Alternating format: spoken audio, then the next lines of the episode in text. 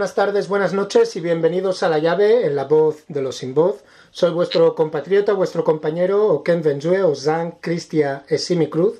En el programa de hoy tenemos a un contartuliano muy especial, un amigo, un luchador de los derechos, defensor de los derechos humanos. Su nombre es Alfredo Okenve Endo. Es miembro del Centro de Estudios e Iniciativas para el Desarrollo, conocido como CIGE, en Guinea Ecuatorial y eh, también es un miembro muy activo de la sociedad civil guinea-ecuatoriana.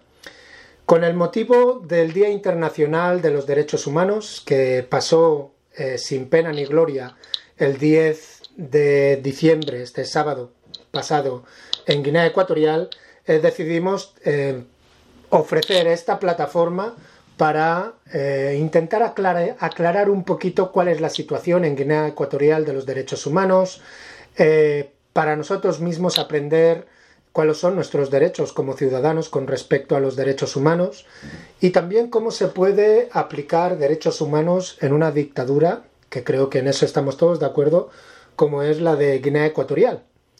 Así pues, sin más preámbulos, me gustaría eh, presentar a todos a nuestro eh, contartuliano y compañero Alfredo Okenve Endo. Buenas tardes, Alfredo, ¿cómo estamos? Buenas tardes, buenas tardes, Cristian. Estamos bien, gracias. Bueno, eh, siempre digo que por mucho que intentemos leer en Wikipedia y en Google, nadie mejor que uno mismo para presentarse. ¿Podrías eh, presentarte para nuestros oyentes si crees que hay algo que nos hemos dejado en el tintero? Bueno, yo creo que la presentación ha estado, ha estado bien. Eh, soy esto, defensor de derechos humanos. Eh, he hecho ese trabajo sobre terreno en el país en estos últimos 15 eh, años en el marco de mi participación como miembro de la ONG CIRGE. y en el marco de ese trabajo, por esa trayectoria, quizás señalar que en 2018 galardonado por los gobiernos de Alemania y Francia con el premio eh, Defensor de Derechos Humanos de 2018. Mm. Y poco más, como cualquier guineano eh, que vive en el país y que defiende unos valores, pues he sido víctima también, ¿no? Es decir, he promocionado los derechos humanos, eh, pero también he sido víctima de... De la violación de esos derechos humanos. Es, es importante ese, ese premio que se te otorgó en el 2018 porque, bueno, trajo, trajo mucha cola, ¿no?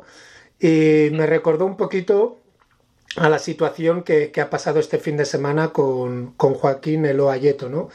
El hecho de esas contradicciones de que cuando alguien es celebrado por ser defensor de los derechos humanos, se le violen los derechos humanos, que es lo que pasó en tu, en tu situación, ¿no? En cierta manera querían evitar que se te pudiera dar ese, ese premio y luego fuiste penalizado brutalmente por ello, ¿no? Sí, eh, pero bueno, eh, para nosotros eh, la cuestión es que a veces los cánones universales o internacionales para abordar los temas no son aplicables en el, caso de Guinea Ecuatorial, donde tenemos un Estado bastante primitivo, ¿no? Entonces, mm. a veces cuando quieres homologar no, no, no, no llega, ¿no? Y, el resultado es a veces el contrario. No hay un, no hay un molde que, que, donde se pueda meter Guinea Ecuatorial en este momento, ¿no? En cuanto a ley, en cuanto a derechos, en cuanto a convenios internacionales y demás. Lo cual me llevaría a la primera pregunta, si te parece, Alfredo, que es realmente qué tienen que ver. Y sabemos que nuestro eh, para mí ilustre eh, eh, José Luis en Bumba Mañana hizo todo un programa de más de 52 episodios hablando sobre qué tiene que ver la democracia con los derechos humanos. Entonces me gustaría hacerte esa pregunta y si brevemente pudieras responder, para ti, ¿qué crees que tiene que ver los derechos humanos con la democracia? Sí, está bien, porque lo has matizado, que para mí eh, también desgraciadamente no pude seguir eh, la charla de, José Luis, que es toda una autoridad en la materia y es aparte de que es jurista. Y yo no soy jurista, yo soy un activista social. Eh, bueno, los derechos humanos, en primer lugar, yo diría que el respeto por los derechos humanos y por la libertad eh, son valores, eh, elementos imprescindibles, esenciales para que haya democracia. Para una respuesta sencilla, yo diría que la democracia necesita los derechos humanos como la vida de un ser humano necesita del oxígeno. Mm. De manera que eh, hablar de vida eh, en un ser humano sin oxígeno es impensable. Lo mismo tampoco se puede hablar de democracia sin, sin derechos humanos. ¿no? La democracia se desarrolla solo en un entorno en el que se respetan los derechos humanos. Esto mm. es por, por, una parte, ¿no? Eh, pero también, a su vez, la democracia eh, da raíces, es el, es el medio natural, es el medio natural donde eh, los derechos humanos se desarrollan con efectividad y con más extensión, de manera que tienen como una relación simbiótica, ¿no? Y, y ese, es, ese es el tema. No podemos tener democracia sin derechos humanos y la democracia a su vez desarrolla, hace más efectiva eh, eh, la, realización de, la dignidad del ser humano que son los derechos humanos. Hay que tener en cuenta que, que, existen derechos que podemos decir, podemos, yo podría decir los básicos, ¿no? Son los derechos de la primera generación, como se llama, son los consagrados en, en la Declaración Universal de Derechos Humanos. Y y también se han elaborado a partir de la Declaración de Derechos Humanos lo que llamamos eh, el Pacto Internacional eh, de Derechos Civiles y Políticos. Eh, mm. Es una ampliación donde se consagra derechos, muchos derechos políticos y libertades civiles que son absolutamente inherentes, absolutamente necesarios para una democracia genuina, ¿no? O sea que existe esta, este nexo eh, indisociable. Si me permites, voy a terminar leyendo eh, un artículo de... Es importante, ¿podrías, ¿podrías repetir otra vez esto de, de el anexo este que se ha hecho? Porque yo no lo conocía. De los derechos, has dicho, políticos y cívicos. Sí, sí, el pacto, eh, bueno, de, existe lo que llamamos la Declaración eh, Internacional, la, la, la, Carta Internacional de Derechos Humanos, ¿no? Y esa carta contempla la Declaración Universal de Derechos Humanos, que son 30 artículos, sí. eh, que, que, que, fue, bueno, aprobada ya, ¿no? El 10 de, diciembre de 1948, pero seguidamente eh, de esos derechos que, que se llaman de la primera generación, hay dos pactos es el Pacto Internacional de Derechos Civiles y Políticos y el Pacto Internacional de Derechos Económicos, Culturales, Sociales, etc.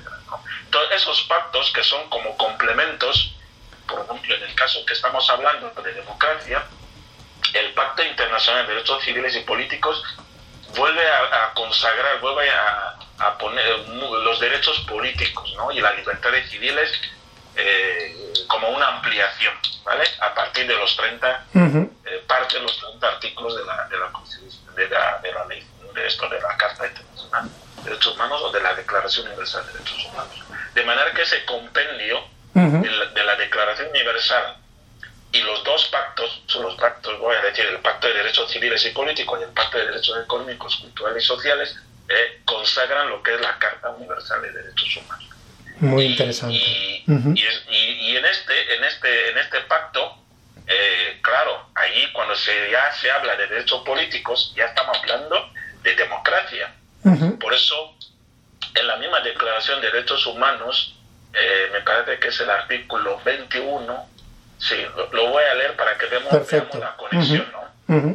El artículo 21 tiene tres eh, incisos. Voy a leer el primero y el tercero. El primer inciso dice, persona tiene derecho a participar en el gobierno de su país, mm. directamente o por medio de representantes libremente escogidos. Mm. Es el inciso 1. El inciso 3 dice, la voluntad del pueblo es la base de la autoridad del poder público. Esta voluntad se expresará mediante elecciones auténticas que habrán de celebrarse periódicamente por sufragio universal e igual y por voto secreto u otro procedimiento eh, equivalente que garantice la libertad del voto. Este artículo para mí es el que marca eh, la conexión entre, la democracia y los derechos humanos. Y perdona que te corte aquí, eh, Alfredo, pero sabemos que a veces nos escuchan desde otras partes del mundo de habla hispana y sería importante poner el contexto, ¿no? De que el 20 de noviembre, en teoría, hubieron unas elecciones en Guinea Ecuatorial. Digo en teoría porque eh, aquellos que creemos en los derechos humanos y en la libertad y en la igualdad, eh, no podemos considerar que eso fuera unas elecciones. Pero en teoría hubo unas elecciones el 20 de noviembre donde se demostraron muchísimas ilegalidades al convocarlas, pero también eh, en el momento del sufragio de los votos eh, se demostró muchísimas irregularidades, ilegalidades e incluso se grabó en televisión nacional eh, cómo sacaban votos de las urnas y los rompían, ¿no? Y eso nos demuestra el punto este que tú estás diciendo, ¿no? Que ese enlace entre la democracia y los derechos humanos en Guinea Ecuatorial eh, no se han cumplido en 43 años, pero tampoco se está haciendo ninguna mejora, en cierta manera, ¿no, Alfredo? Sí, es un sistema que está, que está establecido, eh, como vamos Yo también tengo que decir que soy observador eh, electoral, diplomado, seguí las últimas, no estas elecciones, sino las anteriores, en profundidad y conocemos las prácticas, ¿no? O sea que eh, y sabemos que el sistema, siendo tal como está, eh, es incapaz de celebrar unas elecciones eh, democráticas, unas elecciones genuinas. Es imposible y eso se ha demostrado ahora. Y como vemos en la Declaración Universal, se habla de elecciones auténticas, de manera que, que y se habla del voto secreto, y, etcétera, etcétera. Y esas cosas son ausentes totalmente en, en Guinea Ecuatorial en las elecciones perdón, que se celebran eh, que se celebran habitualmente ahí cuando se celebran. También tengo que decir que la ausencia de, elecciones democráticas o de democracia en Guinea no es una cosa de los 40 y últimos 43 años. Es algo de toda la vida del país y este es uno de los problemas que tenemos en, Guinea Ecuatorial, que, nunca, casi nunca, si salvamos un poco eh, el periodo autonomía, ¿no? De, las, elecciones y de la autonomía de 68, salvando esto, que es poca experiencia, pues eh, los 54 años son, eh, son lo mismo. Eh, se va cambiando algunos detalles, pero de manera que esta, esta es la tragedia, la tragedia del país.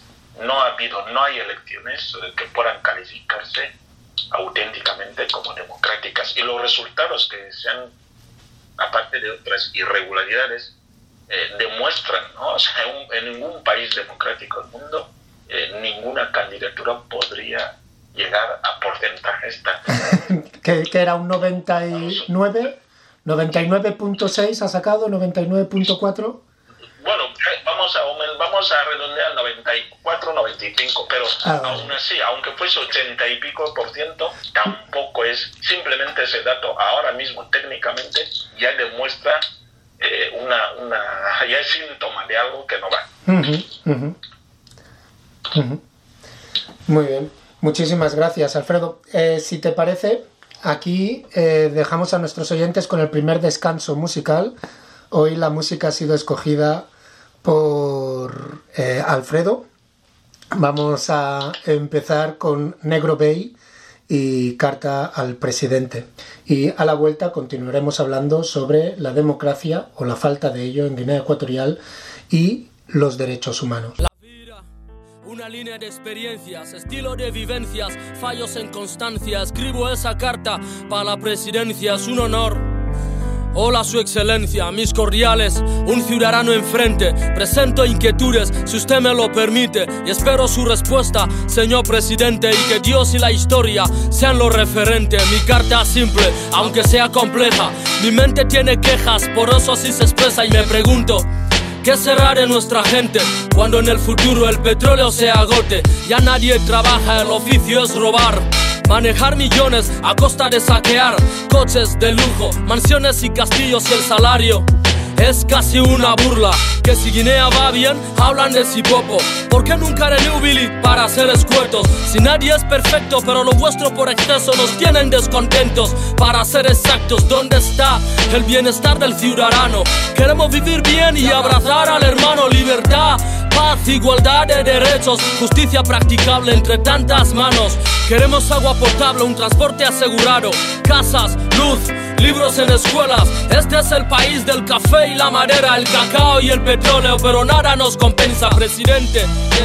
Juzgo desde mi infancia la pobreza del país, se suma la ignorancia, estudiantes. Exigimos aclaraciones, nuestro becario ahí fuera no vive en condiciones. Excelencia.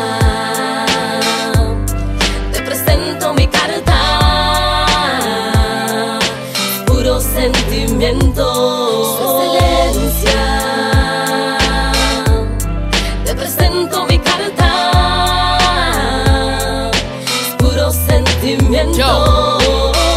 Desinformación a la población sin duda. Lo llamo conspiración a la nación procuran. Si la política fuera la vocación de los que torturan, entonces votamos en desesperación. Apunta, señor presidente, yo no soy un político. Nunca quise ser presidente, creo que me explico. Espero que le llegue mi carta, que lea mi carta. Juguemos las cartas de la mano. Bienvenidos de vuelta a la llave, en la voz de los sin voz. Alfredo, justo antes de que fuéramos al descanso estabas hablando del artículo número 21 y nos ibas a leer literalmente algunas cosas de, esa carta. Eh, a mí me gustaría preguntarte, antes de que siguiéramos con esto, obviamente este es un programa panafricanista y entendemos que esta Carta Universal de los Derechos Humanos fue firmada en el 1948, unos años después de que acabara la guerra la llamada eh, Segunda Guerra Mundial, pero en el cual muchos de los países africanos seguíamos estando bajo las colonias, ¿no? Entonces, a mí me gustaría saber, eh, primero de todo, ¿se ha acatado la Unión Africana esta, esta Carta de Derechos Humanos? ¿Tenemos una Carta de Derechos Humanos que emane de esta universal en el continente africano? Y si es así, el gobierno o la dictadura de Guinea Ecuatorial han firmado dichos convenios de derechos humanos? Sí, sí. Tengo que decir que, bueno, ya la, Declaración Universal de Derechos Humanos de 48 eh, ha sido un elemento importante para la independencia, supuesta emancipación de los pueblos, ¿no? en particular los pueblos africanos que en ese momento estaban bajo el dominio de, países europeos, eh, digamos, en su soberanía. ¿no? Eh, esto eh, es, positivo. Y después la pregunta, efectivamente, está la Carta Africana de los Derechos de Humanos y de los Pueblos. y, esta carta realmente es una, es una, casi es una, es un calco, únicamente de la, de la Declaración Universal de Derechos Humanos, pero está un poco más ampliado. Y yo puedo decir que incluso un poco mejor. Claro, es, se, se hizo después, ¿no? Eh, de manera que eh, los principios de la Declaración Universal de Derechos Humanos están inherentes en la, a nivel de la Unión Europea en su Carta eh, Africana de los Derechos de los Pueblos, de los Derechos Humanos y de los Pueblos. Y Guinea es ha suscrito no solamente a nivel de, Naciones Unidas y también de la Unión Europea. Somos Estado parte de ambas, de ambas cartas, ¿no? de ambos acuerdos y de los pactos que han conseguido en Guinea. Han firmado bastantes pactos, eh, bastantes eh, convenios, de derechos. Eh, hay algunos que no ha ratificado, pero globalmente la firma está ahí.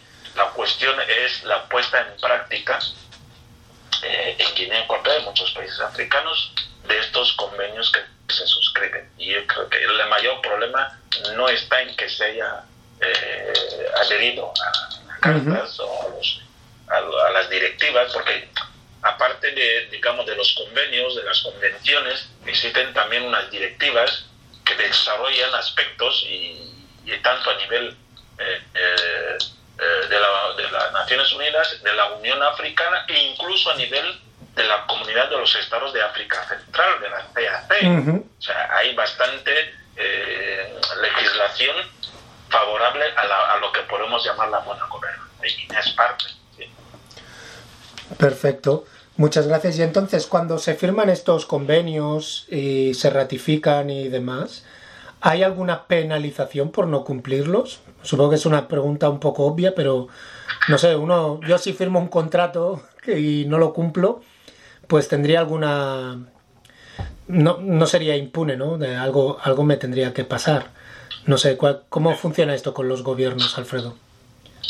Sí, el, hay que tener en cuenta que tanto Naciones Unidas, eh, que es una organización eh, eh, intergubernamental, son los gobiernos, ¿no? los estados, mejor dicho, los que son parte.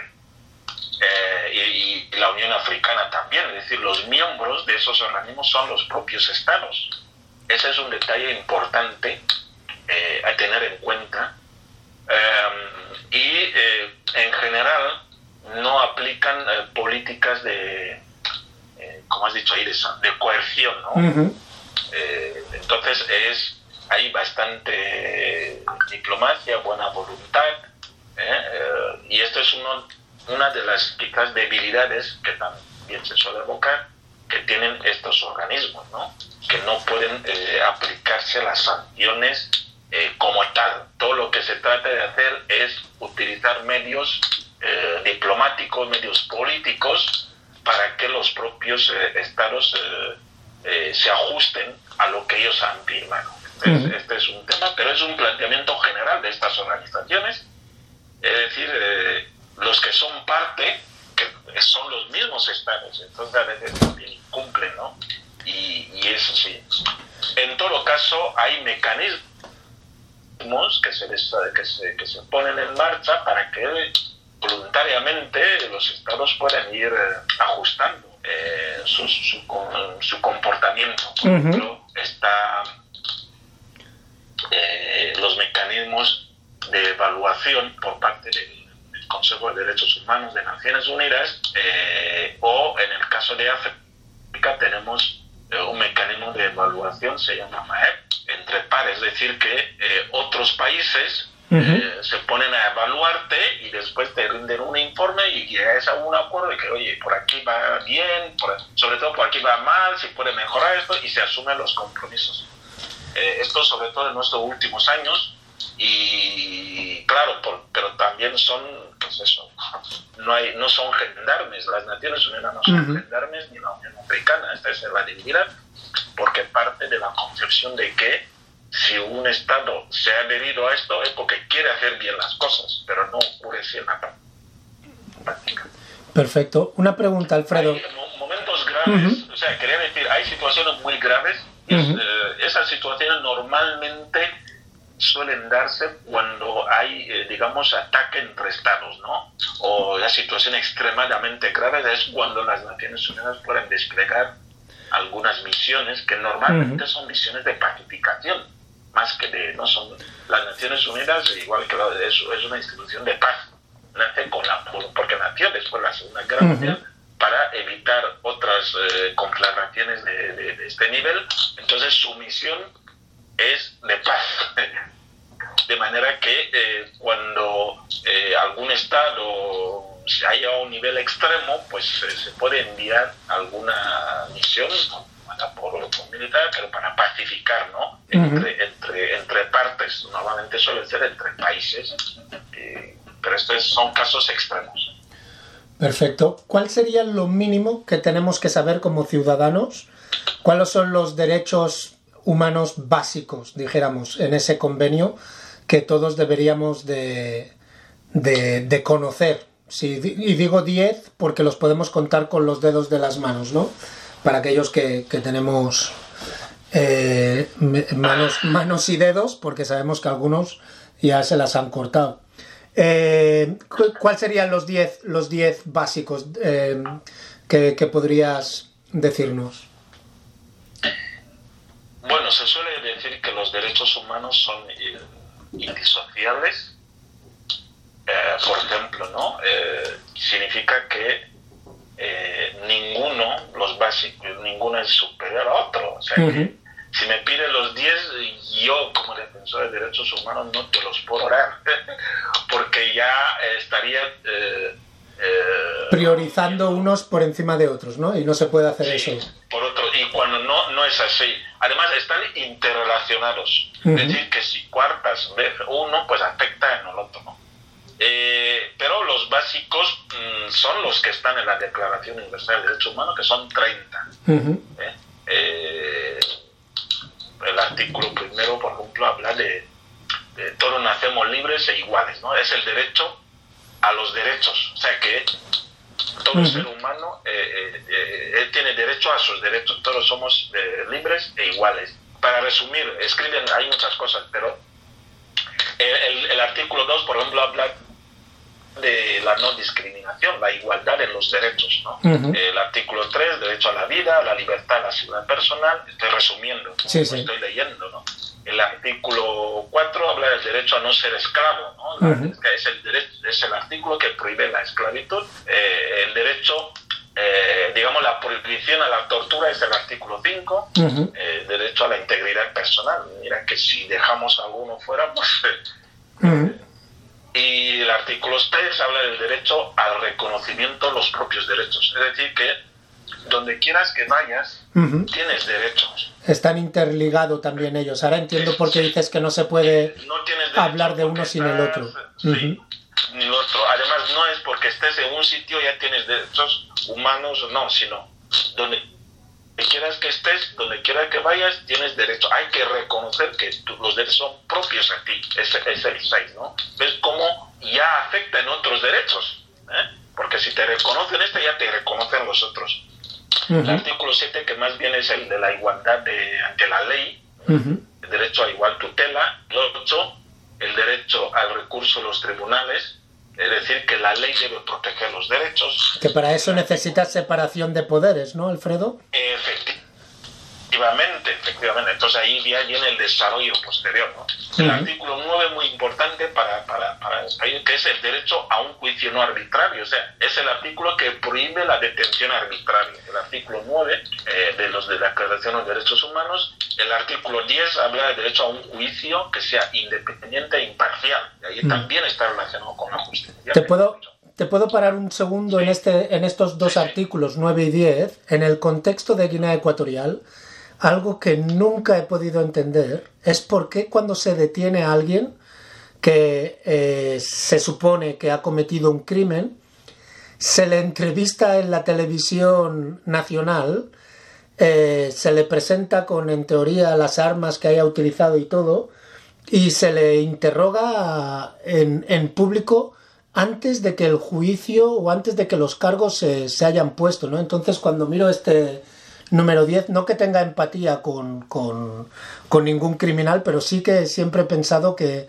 eso no me parece una práctica muy, muy correcta, entrevistar a un supuesto criminal, eh, forzarles a declarar, porque se les ve muchas veces que están forzados a declarar, ponerlo en, en la televisión nacional justo antes de, de que incluso haya empezado el juicio. No sé si has notado esa práctica. Sí, sí, sí. Yo suelo decir que Guinea, o sea, lo que se hace en Guinea hay bastante primitivismo, primitivismo en todos los órdenes. Eh, entonces, esto que estás comentando, que estás comentando, viola por el artículo 11 que iba a decir ahora, que es el derecho eh, a la defensa y a, la pena justa, o sea, la presunción de inocencia. Ahí se viola completamente. Porque cuando muchas veces se hace esas preguntas, ya es ya se le da ya como, como culpable, ¿no? ¿no? No se le da el derecho a la presunción de ino- inocencia. Aparte de que se le obliga en público quizás también a declarar en contra de sí mismo algo que se prohíbe también.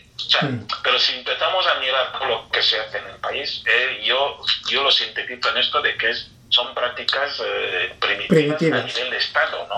No porque van a ir, no es que vayan, claro que van en chaquetas, eh, a veces se suben en cochazos, pero las prácticas, los procedimientos de un Estado no es de un Estado moderno, ¿no? Mm. Entonces, eh, no, hay, no hay garantías de eh, todo esto. Y, y claro, es que es, es el pan nuestro y, y esa es la, la pena, ¿no? O sea, que el la presunción de inocencia se viola totalmente. A un juicio justo también se viola.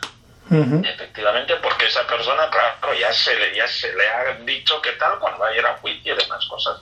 Ya, ya está casi, o sea, en la- es como que eh, se, se presume que uno es culpable, debe demostrar su inocencia, cuando yo no soy jurista, pero sabemos que lo básico del procedimiento eh, judicial es eh, demostrar, el que acusa debe demostrar que sí que eres culpable, porque tú se parte de que eres inocente.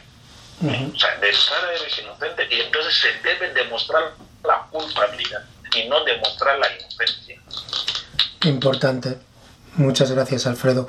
Entonces, esto realmente no se pueden, como hemos visto, están entrelazados, no se pueden separar eh, los Sí, unos. No te puedo dar los Ujú. 10, no te puedo dar los Ejé. 10 porque los derechos humanos estos de la declaración son, son indisociables, interrelacionados y, y catalogar este por encima de otro es eh, no, no es eh, no es genuino, ¿no? Vale. no y yo no, no tengo tampoco esta potestad de hacerlo. Bueno, y entonces son, son estos, ¿no? Y, y- y así, etcétera, etcétera. Perfecto. Eh, Hasta los 30 artículos, ¿no? Ajá. Los derechos, que realmente son derechos. Y eh, si te parece ahora, Alfredo, me gustaría dejar a nuestros oyentes con el segundo descanso musical. Y a la vuelta hemos dado, bueno, has dado un par de pinceladas sobre la situación de Guinea Ecuatorial eh, con respecto a los derechos humanos, pero me gustaría a la vuelta del descanso musical que habláramos un poquito más eh, en profundidad sobre la actualidad de Guinea Ecuatorial con respecto a los derechos humanos. ¿Te parece? Vale, pues os dejamos con Mista O y a la vuelta seguimos con esta entrevista con Alfredo. Vamos a hablar sobre eh, la actualidad de Guinea Ecuatorial con respecto a los derechos humanos.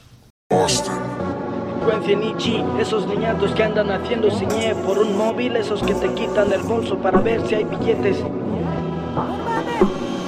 Ey, ¿qué llamáis delincuencia en IG? Esos niñatos que andan haciendo ciñe por un móvil, esos que te quitan el bolso para ver si hay billetes, entran en tu casa, violan y te cortan con machetes. Esos que roban ventiladores y teles, cogéis a uno y llamáis a todo el barrio a torturarles.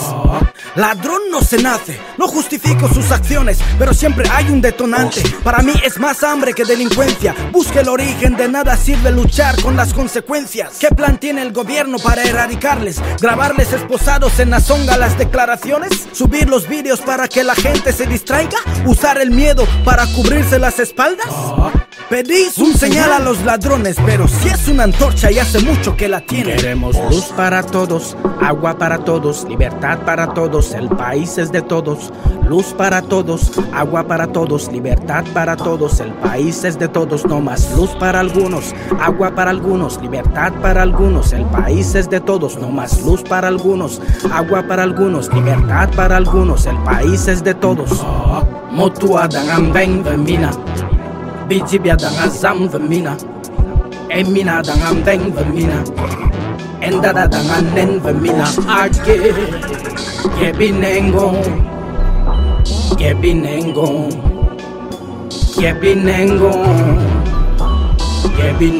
Ey, que si los jóvenes de ahora, los viejos lleváis 47 años, no habéis hecho nada, nada en educación, nada en sanidad, carreteras y hoteles es el legado que vais a dejar. Menos lecciones de moral, no sois ejemplo, la actitud de vuestros hijos me respalda, sois buenos maestros, sé que muchos buscáis cargos. Por eso cuando señalo al origen del mal miráis a otro lado, a nadie le gusta que le roben, pero es peor que una familia se quede lo que es de todos y al que hable que lo maten. Clasificáis a los ladrones, pero robar es robar, y no lincháis también a los de guante blanco. No es justicia popular. El hambre agudiza el instinto de supervivencia. Empobrecéis al pueblo y os quejáis de las consecuencias. ¿Queréis varios seguros? Pues repartid bien los bienes. Solo nos roban a pesar de que tienen. Queremos luz para todos, agua para todos, libertad para todos. El país es de todos. Bienvenidos de vuelta a la llave, en la voz de los sin voz.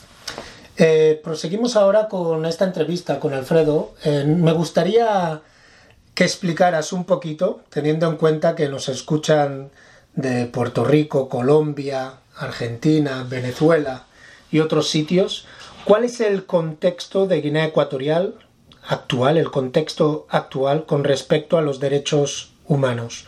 Para alguien que nos ve desde fuera, ¿qué, qué le podríamos explicar que está pasando en Guinea Ecuatorial? Eh, a ver si soy capaz de, de, hacerles visionar eh, la situación. Eh, Guinea Ecuatorial, desgraciadamente, Guinea Ecuatorial es un país que formalmente existe desde 1968 y desgraciadamente, como ya lo he dicho un poco antes, nunca, siempre, siempre ha estado la situación de los derechos humanos en Guinea Ecuatorial, ha estado siempre en los peores niveles a, al rango mundial, o sea, cuando hacemos una clasificación mundial, siempre ha estado en sus peores eh, niveles en cuanto a falta de respeto y en cuanto a la violación de los derechos humanos. Y aparece pues una, una enfermedad crónica, ¿no? Eh, la cosa es aún más grave si eh, consideramos, digamos, lo que supuso el, colonialismo y el encontronazo en los pueblos, pero tuvimos un paréntesis, yo diría, de cuatro es el, proceso, el periodo en que Guinea fue una provincia autónoma de España, pero luego eh, se volvió a las mismas prácticas. Eh, existen informes internacionales eh, contrastados en materia de que hacen estudios sobre la democracia, los derechos humanos, todos los informes imparciales, todos señalan la situación de Guinea de las peores a nivel mundial. Por eso no, no, no haría falta mencionar, eh, esto es además una cosa que eh, llevamos 54 años. Pero, eh, por ejemplo, quiero citar dos, dos informes más, más cercanos. hay uno que se llama Democracy Index, que elabora Economist Intelligence Unite, sitúa Guinea Ecuatorial de entre todos los países del mundo, estamos entre los 10 peores en materia de eh, derechos humanos y democracia. Eh, estoy hablando de los últimos informes, el último de 2020, y ahí estamos, a nivel mundial. ¿no? Incluso en 2019, eh, Guinea estaba en el puesto número 6 desde abajo. Mm. en el número 6 desde abajo. Entonces, esta es la situación. Entonces, para cualquiera que esté lejos, pues ya debe saber la, la situación de derechos humanos a nivel mundial, que no es buena, que no es buena. Pues estamos en la escala, en ese, escala. Lo cual es terrible, ¿no? Estudio, terrible. Otro, otro, otro, otro estudio de índice Ibrahim, que es más africano, que estudia la gobernanza africana, eh, para ese tema que suele decir, oh no, si son estos los de tal que nos ven, nos miran mal, pues este es más concreto, es, es, un, es, un, es un, estudio de indicadores eh, propiamente africanos y Guinea Ecuatorial es uno de los peores cuatro países africanos. ¿eh? Es decir, de entre los cuatro, pues estaría Eritrea, estaría Sudán del Sur, está Somalia, y viene Guinea Ecuatorial. Pero lo interesante es, es, es, que esos países que mencionas eh, son países que están en guerras, muchos que están en guerra, que están en guerras o que han tenido guerras de años. o efectivamente, o por, bueno, Eritrea no está en guerra, pero ha provenido de una guerra en su excepción de, de, de, Etiopía, ¿no? o sea, que son países casi no son estados. Somalia, Sudán del Sur, bueno, Sudán del Sur está en guerra, Somalia, bueno, hasta cierto punto podemos decir Bueno, Somalia, el tema del extremismo islámico, Eritrea, con, con el, el, actual conflicto que hay entre los Tigray en Etiopía y todo eso también están metidos y lo mismo con los de Sur Sudán, que entre lo que está pasando en Sudán, que eh, desde que se cargaron a la Bashar, el, el dictador, eh, llevan cinco años de, de, revolución popular. O sea, son países, dijéramos, que están en conflicto, dijéramos, visible, ¿no? Porque en Guinea se habla de una cosa que le llaman la paz reinante, que tú y yo conocemos, hemos oído muchas veces y entendemos qué significa eso, ¿no? Pero la paz reinante, a veces decimos que el hecho de que la ausencia de la guerra no significa, no igual a la paz, ¿no? A veces puedes, sin tener guerra, puedes estar también en un conflicto silencioso donde la gente eh, sigue muriendo. Pero es, es, es, interesante y triste ver que esté a la par con países que tienen una historia, una historia mucho más bélica de lo que tenemos en Guinea Ecuatorial en el sentido militar, ¿no? Efectivamente, o sea, ese es lo más. Guinea, eh, en teoría, salvo, bueno, el episodio del golpe de Estado de 79, Guinea es un país que no ha conocido guerra al, al uso, ¿no? Uh -huh. Entonces, esto es más sangrante aún ver que ahí es donde nos encontramos entre los cuatro peores del país africano. Y es eso, somos el peor país de África Central -huh. en términos de democracia y derechos humanos globalmente. Claro, habrá alguna faceta que estemos un poco mejor, pero globalmente. Y África Central es la peor zona a nivel de África en temas de gobernanza. Uh -huh para que veamos a qué nivel está nuestro pequeño país, ¿no? Y, y claro, esto es importante porque eh, a veces el que está dentro no, no, no termina de... No, porque Guinea está también desconectada, no sabe uh -huh. en, en, qué liga está. O sea, nosotros estamos en la peor liga del mundo, ¿eh? donde países vecinos, que tampoco son democráticos, eh, al, al, al, estándar que yo, yo puedo considerar medio, pues somos de lo, de lo peorcito, somos lo peorcito. Y ese es el, ese es el tema, que de los 54 países de África, pues uh -huh. nosotros estaríamos ahí en el, en el, puesto número 51, según eh, eh, el índice de, de, de, de, Ibrahim, ¿no? Entonces, uh -huh. este es el tema. Yo, yo eh, le he dicho la Declaración Universal de los Derechos Humanos, que podemos decir, bueno, derechos básicos, de los 30 artículos, y nosotros en la organización hicimos un, un pequeño estudio, uh -huh. e intentar ser imparcial, ver dónde, cuál es el de los 30, cuál cumplimos. Uh -huh.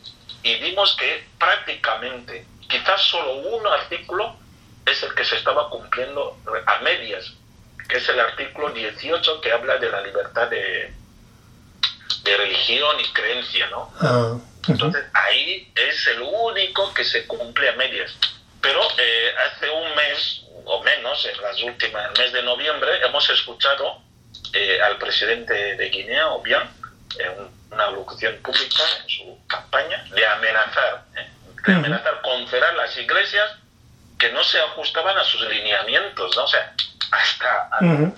O sea que, a las iglesias que no sean románicas, católicas, apostólicas, básicamente. Bueno, ¿no? No, no, tan, no tanto por esto, sino por eh, meterse en asuntos que consideran que no, no son uh -huh. de su incumbencia, ¿no? Uh -huh. O sea que, eh, digamos, eh, eso no es tanto por ser románica y tal, sino por no, no ajustarse a este silencio, a esa paz que es no digas no te metas en nada, no hagas política, no, no digas no nada, política, está contento con política, todo. No, uh -huh. sí, sí, que no hagas. Entonces, eh, es así. Y, y, también hay que decir que, bueno, en estos 50, en los últimos, desde el, la segunda parte de la primera dictadura, desde 75 uh -huh. hasta 79, efectivamente las iglesias, eh, estaba, ese artículo estaba totalmente eh, vetado, las iglesias estaban cerradas, ¿no? Estaban prohibidas, ¿no? O sea que eh,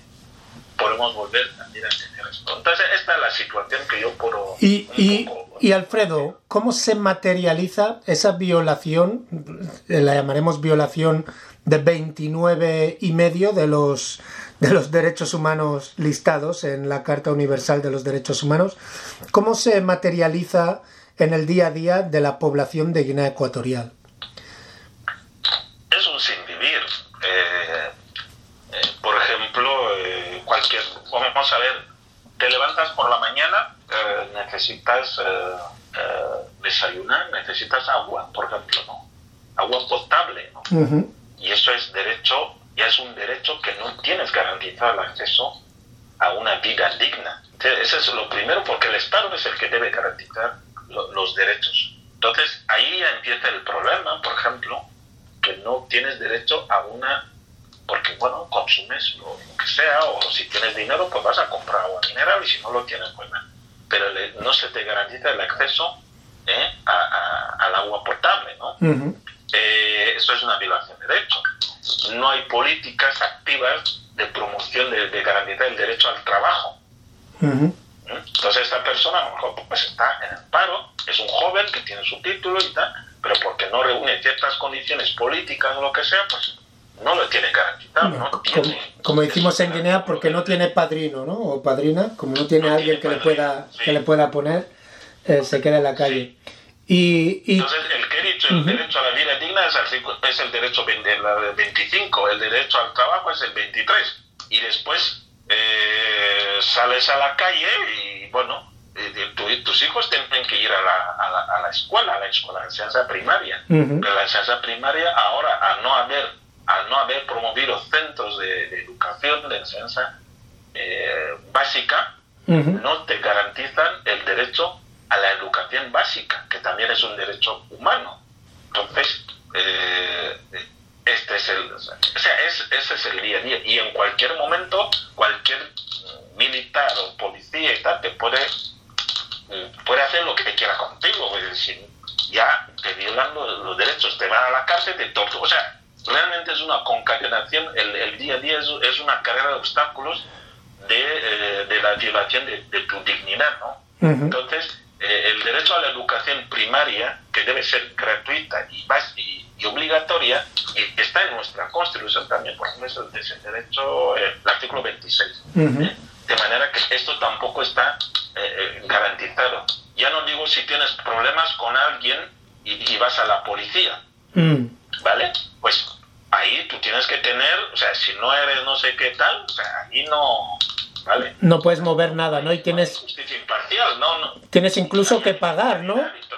Para poner una denuncia, para poner una denuncia he oído que, que tienes que pagar, ¿no? Bueno, tuve el caso de, de un primo que- que tuvo un accidente de coche o algo así y fue a denunciar al que le dio el golpe y tenía que pagar para, para que la policía eh, hiciera los bueno eh, procediera no que fuera según el procedimiento Tomara cartas en el asunto, como Ujú. que tienes que pagar eso. O sea, es decir, no es un derecho que te existe. Yo he visto casos de, de, de, de, una mujer que es maltratada por su pareja, sale corriendo, o sea, corriendo va, y entra en una dependencia eh, de, la en policía este caso Ujú, gendarmería.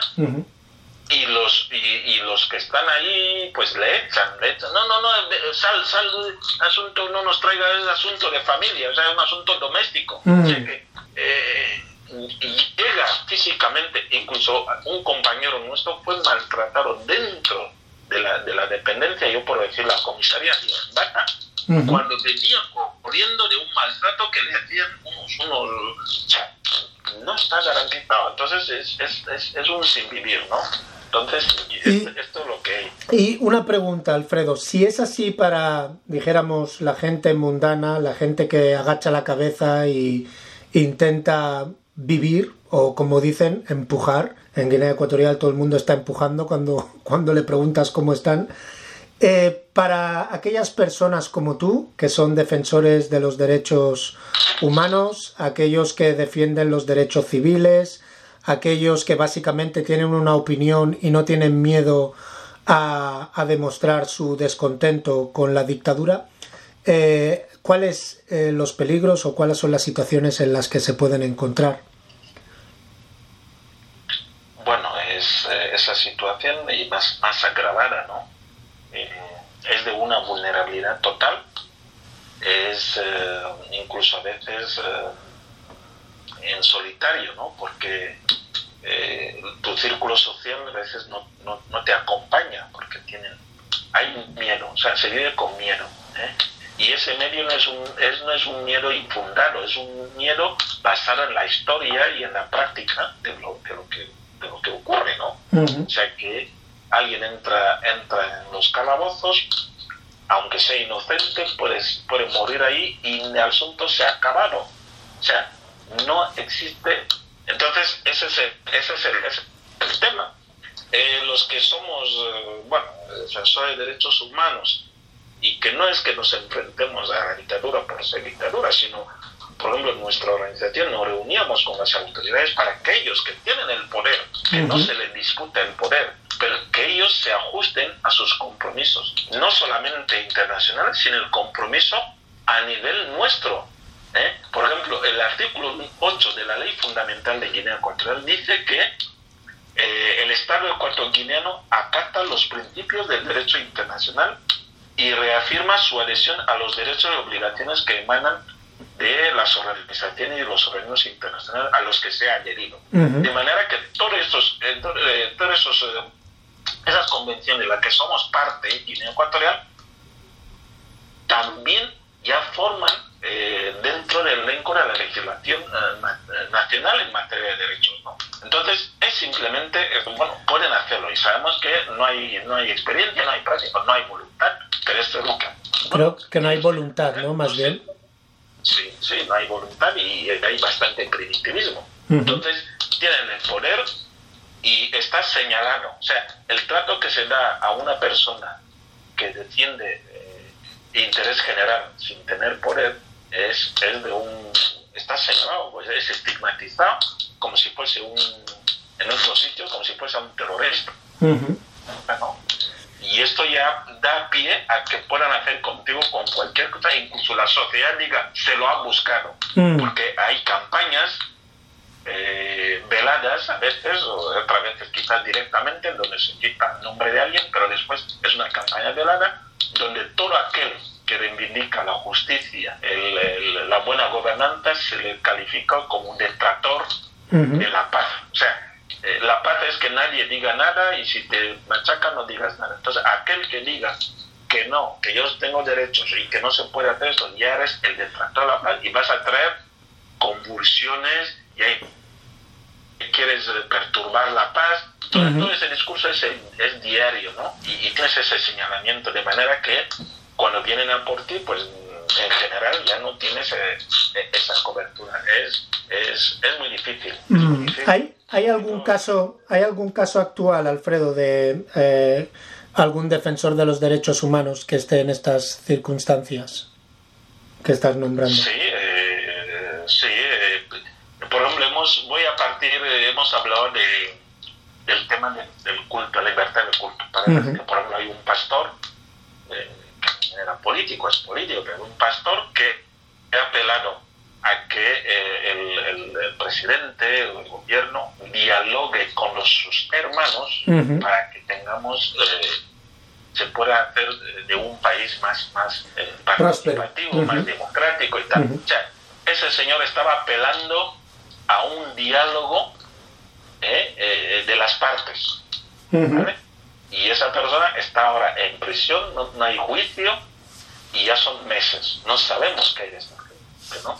Entonces, eh, ese que, que, es, que había sido incluso miembro del gobierno, eh, eh, pero también eh, tenemos eh, compañeros eh, eh, de Anacleto que sin ningún, eh, ningún, ninguna actuación, ninguna falta hecha, pues eh, por querer eh, socorrer a una persona dándole agua, una labor humanitaria, Ujú. eh, pues, eh, pues ahora, eh, desde, desde finales de septiembre, está en prisión y, y no hay, en cuanto ha entrado, ya incluso ha estado incomunicado, Mm. como si hubiese cometido eh, algún delito, algún delito grave, acto de terrorismo. Por eso he dicho que ya va señalado, ¿no? Y como estos hay un montón de personas y otras que han hecho eh, el uso de la libertad de expresión a través de, de medios que podemos calificar, incluso privados, es decir, que hablan por WhatsApp o lo que sea, o públicos, pero expresa su opinión sobre el país, ahora están en prisión,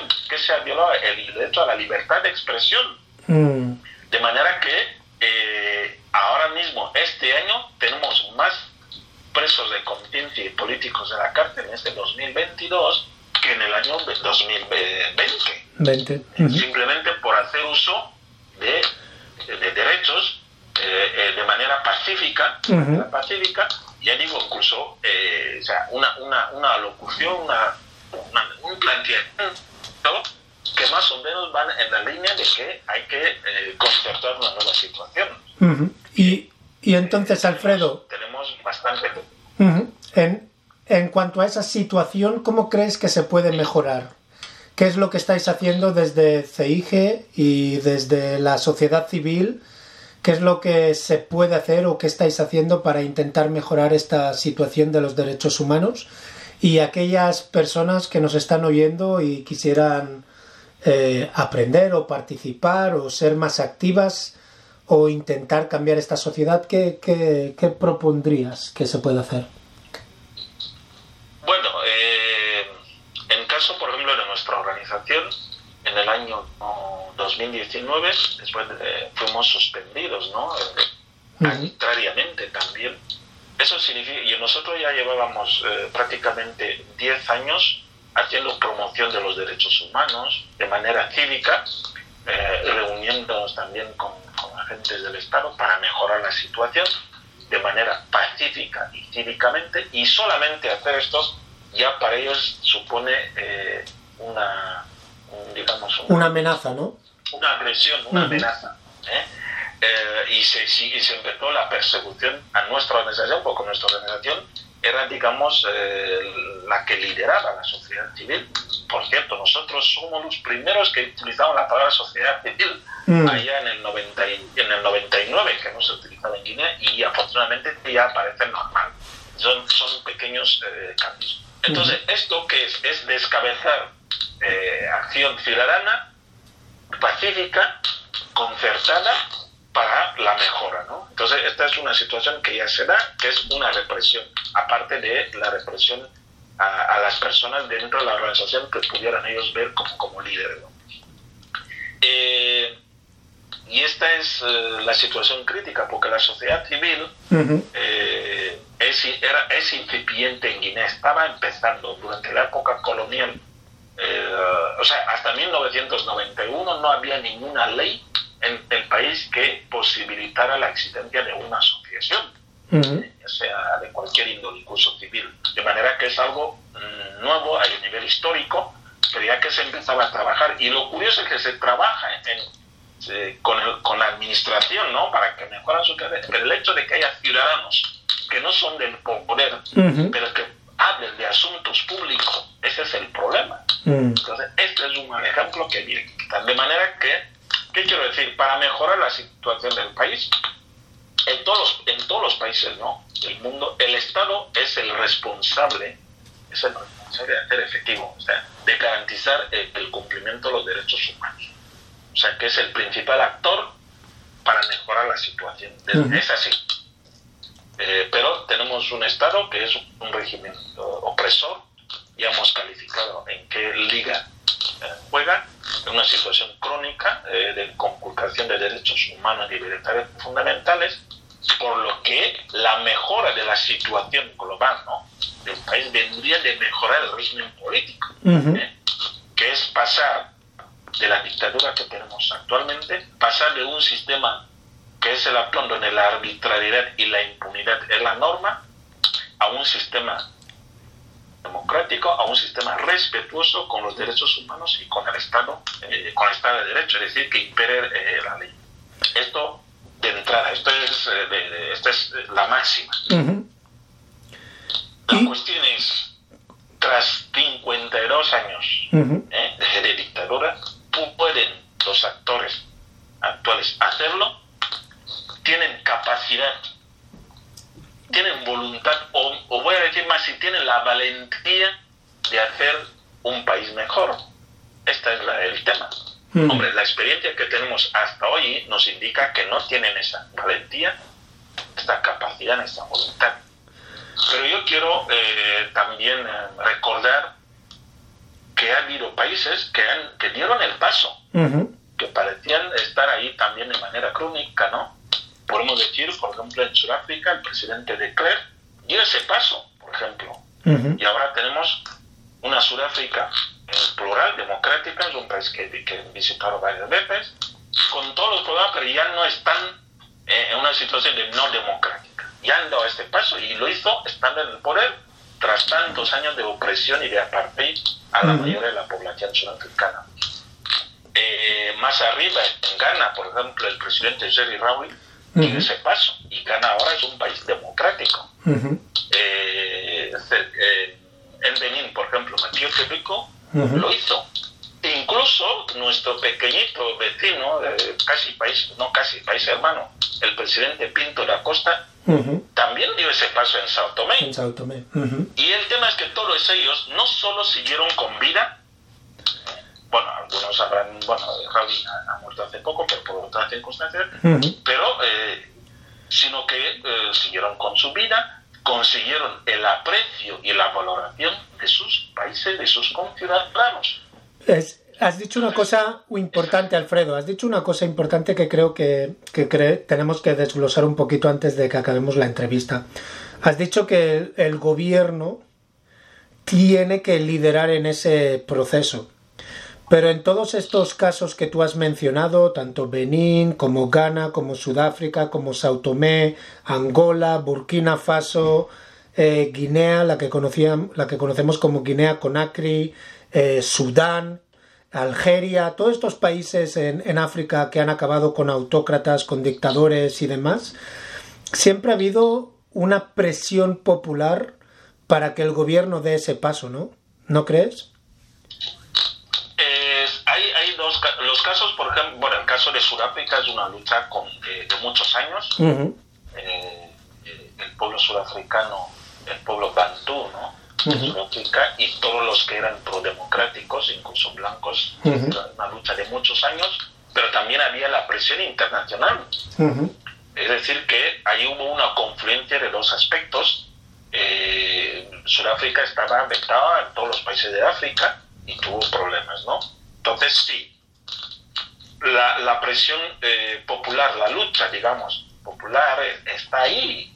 Pero hay otros casos, por ejemplo, los que he dicho de, de Ghana, Benín, Sao Tomé, no hubo tal presión popular, sino también hubo una presión, digamos, eran los momentos, ¿no? Eh, tras la, la perestroika. Momentos de transición. de transición y la gente entendió que los regímenes au- autocráticos, eh, generalmente de, de- de la extrema izquierda, tenían que abrirse, bueno, la caída de la Unión Soviética, etcétera. O sea, el, los- el factor determinante eh, aquí es externo.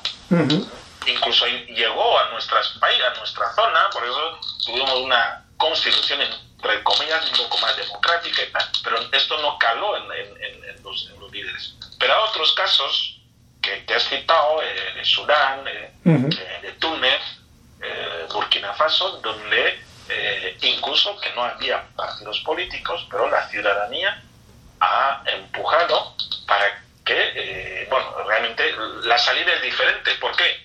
Porque, como he dicho, en, en Benín, en Benín, Kerikou siguió estando allí e incluso volvió de tras años a presentarse de nuevo. ¿no? Ujú. para, para las elecciones. Pinto da Costa también. Jerry Rawlings no se presentó de nuevo, pero estaba ahí, incluso trabajó para Naciones Unidas. Entonces, ese, ese, ese, esa transición, igual que en Sudáfrica, que eh, de a ser vicepresidente con, con- Ujú. con un gobierno democrático, digamos, eh, la autor- esas autoridades siguieron gozando de autoridad dentro del país a su nivel y de reconocimiento. Ahora, los otros casos son los que el pueblo empuja ante la obstinación del que está en el poder. Entonces el pueblo termina expulsándole del poder, incluso del, del digamos, de- de- como autoridad, incluso moral, ¿no? Entonces son, son los dos tipos de, de, de casos. cambios que podemos Y- ver. Ujú. De cambios y, y todos son posibles, pero en el caso de cuando falta la valentía, que por decir el caso de Guinea, pues que vean estos ejemplos donde esta gente ha seguido ahí aportando, pero han dicho, el país no es nuestro, el Mm. país de todos los que están aquí, vamos a construirlos, vamos Juntos. a construirlo en conjunto. Entonces, Muy ahí importante. Entonces, Alfredo, y ya para finalizar esta entrevista, para aquellas eh, ciudadanas y ciudadanos que nos están escuchando desde Guinea Ecuatorial y que están, son estos que decimos que van con la cabeza alta, pero la vista para abajo, intentar pasar el día a día y, como decimos, no meterse en política en Guinea Ecuatorial, no hacer política, porque todo es política en Guinea Ecuatorial, y pasar el día a día. Pero sus derechos humanos están siendo violados continuamente, sea porque les quitan la parada que tienen en el mercado, sea porque les han eh, desterrado, quitado las tierras, sea porque les han detenido arbitrariamente, sea cual sea el motivo. ¿Cómo puede luchar el guineano y la guineana de hoy en día en, Guinea Ecuatorial, en el país? ¿Cómo pueden luchar o qué pueden hacer si sus derechos humanos están siendo violados? ¿Qué consejos eh, se les podría dar y qué estrategias pueden utilizar? quiero decir que partimos de una situación dramática, que es la mayor dificultad o el mayor desafío que tenemos, ¿no? Porque eh, que es de orden conceptual, de valores.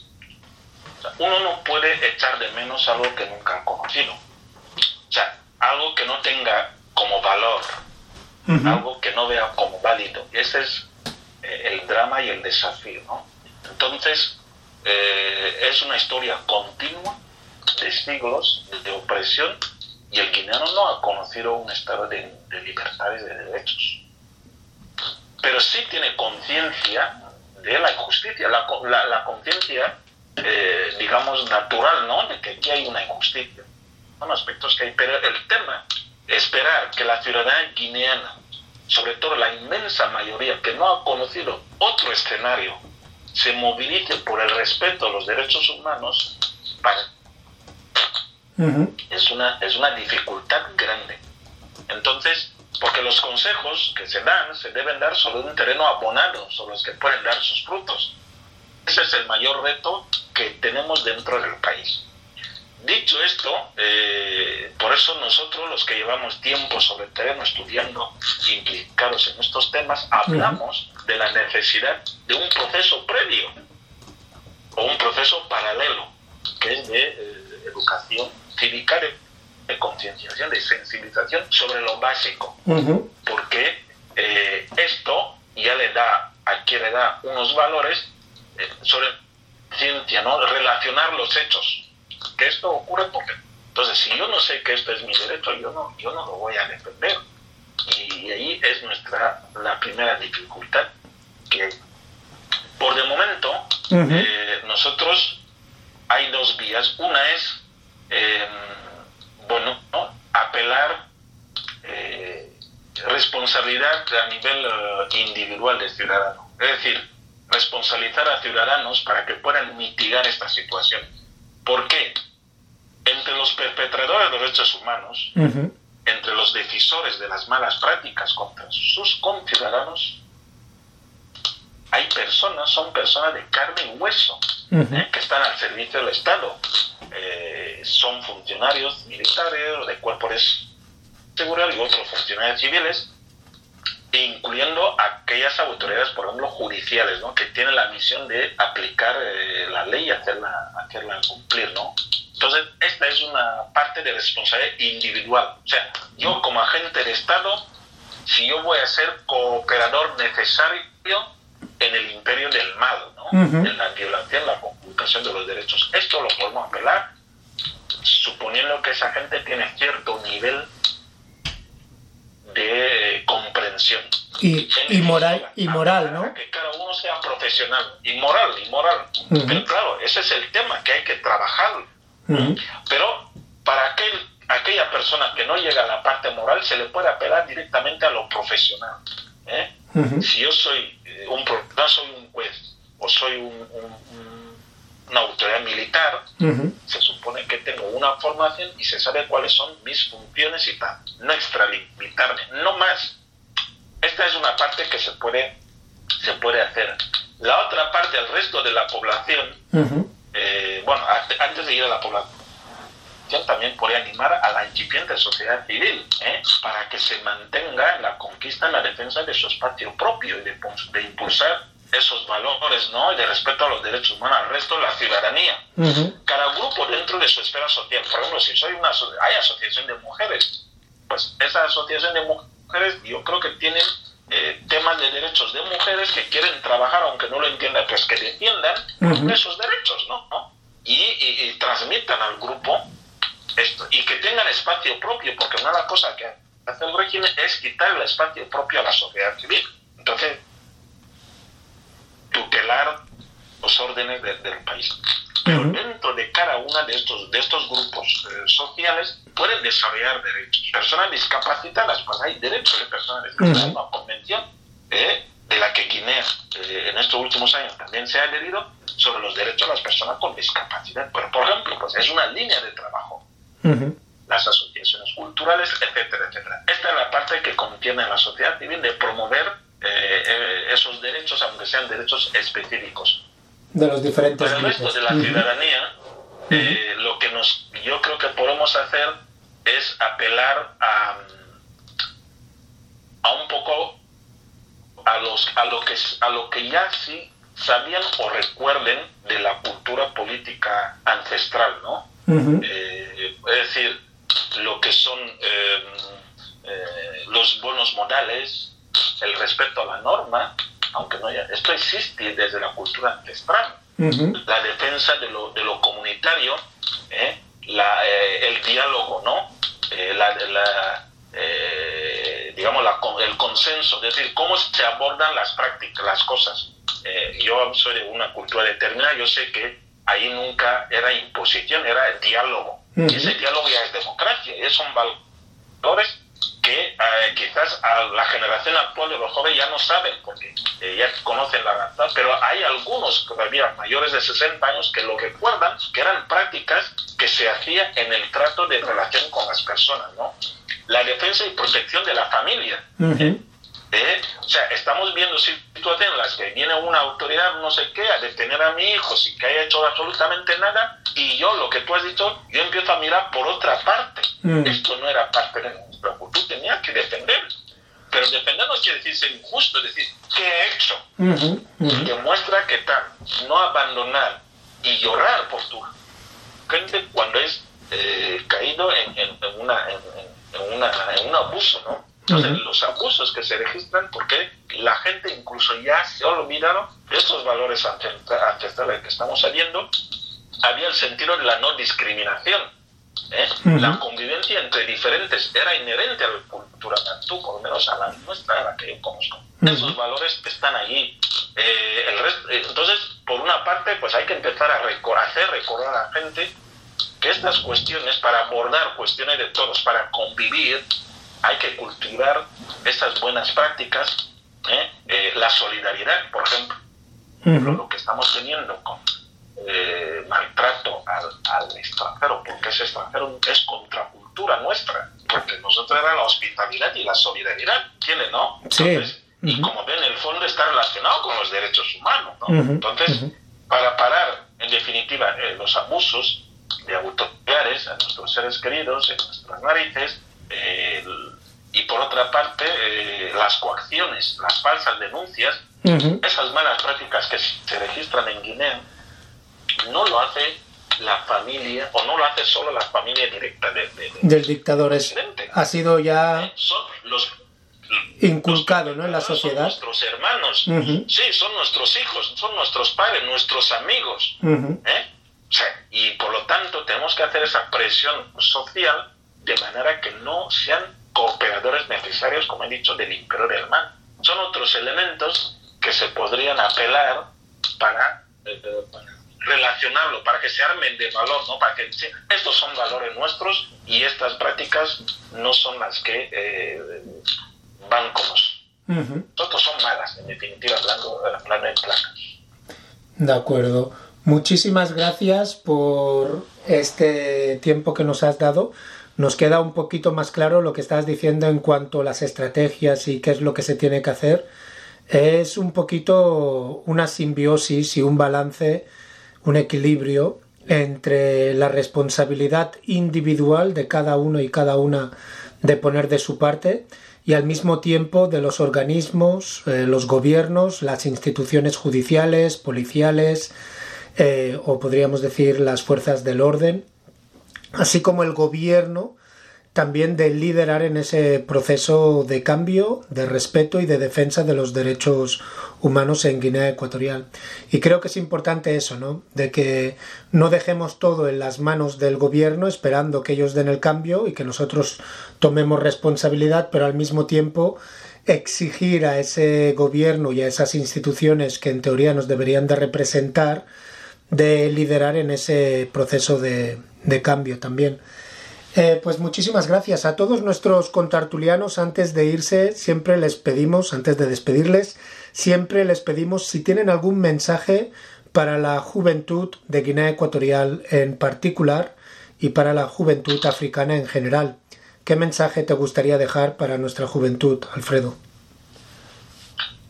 Bueno, eh, primero a la juventud eh, guineana no, por ir a la, africana, primero eh, yo creo que tienen que asumir que tenemos una situación trágica, ¿no?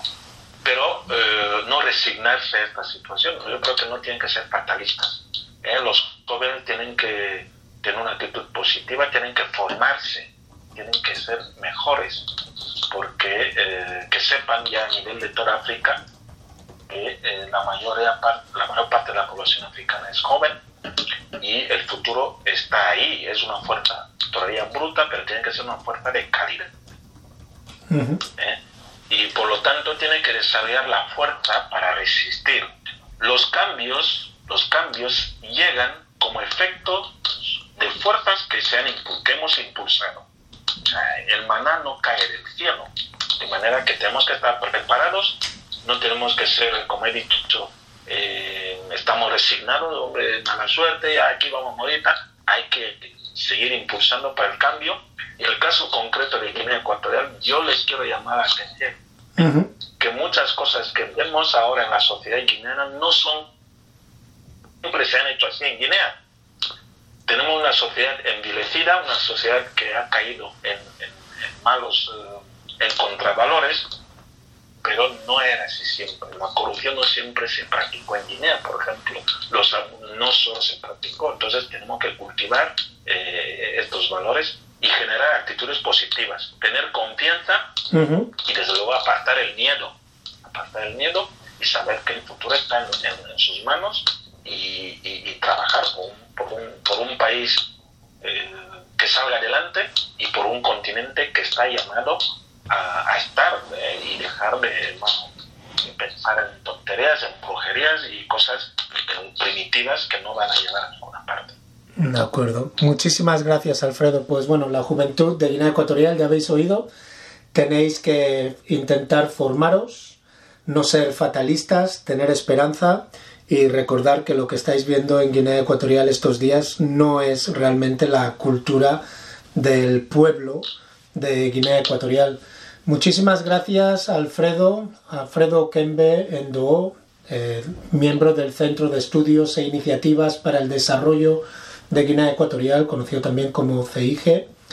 Eh, muchísimas gracias por tu tiempo, esta es tu radio.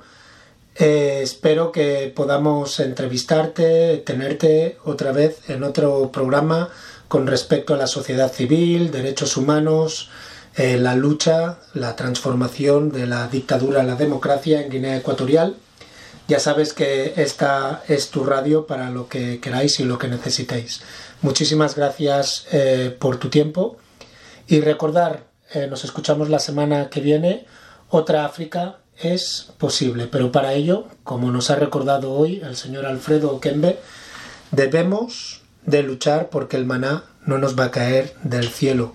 Las sociedades cambian cuando su sociedad, sus ciudadanos, cambian. Muchísimas gracias, Alfredo. ¿Alguna otra palabra antes de cerrar el programa que te gustaría decir? Nada, agradecerles y saber que, bueno, eh, agradeceros y que estoy a, vuestra disposición. Si puedo aportar alguna cosa en, esto, pues podéis contar conmigo. Y, eso eh, ha sido un honor eh, estar en tu, en, tu, emisión, en tu programa. Muchas gracias. De acuerdo, muchísimas gracias.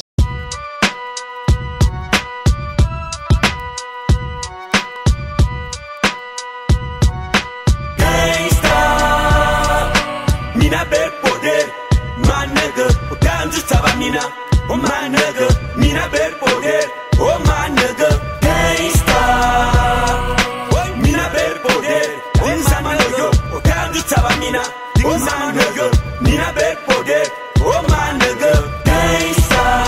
Hey yo, los tres guarguaren, venga we me tire kan ka yeren. Me be mama fap, me faza be mina, adang dang mina we, to a manke nigga, gangsta. Me llena mina, avo fam golpe del cuerpo, atentado del órgano, ne yo una sang dem biate wa.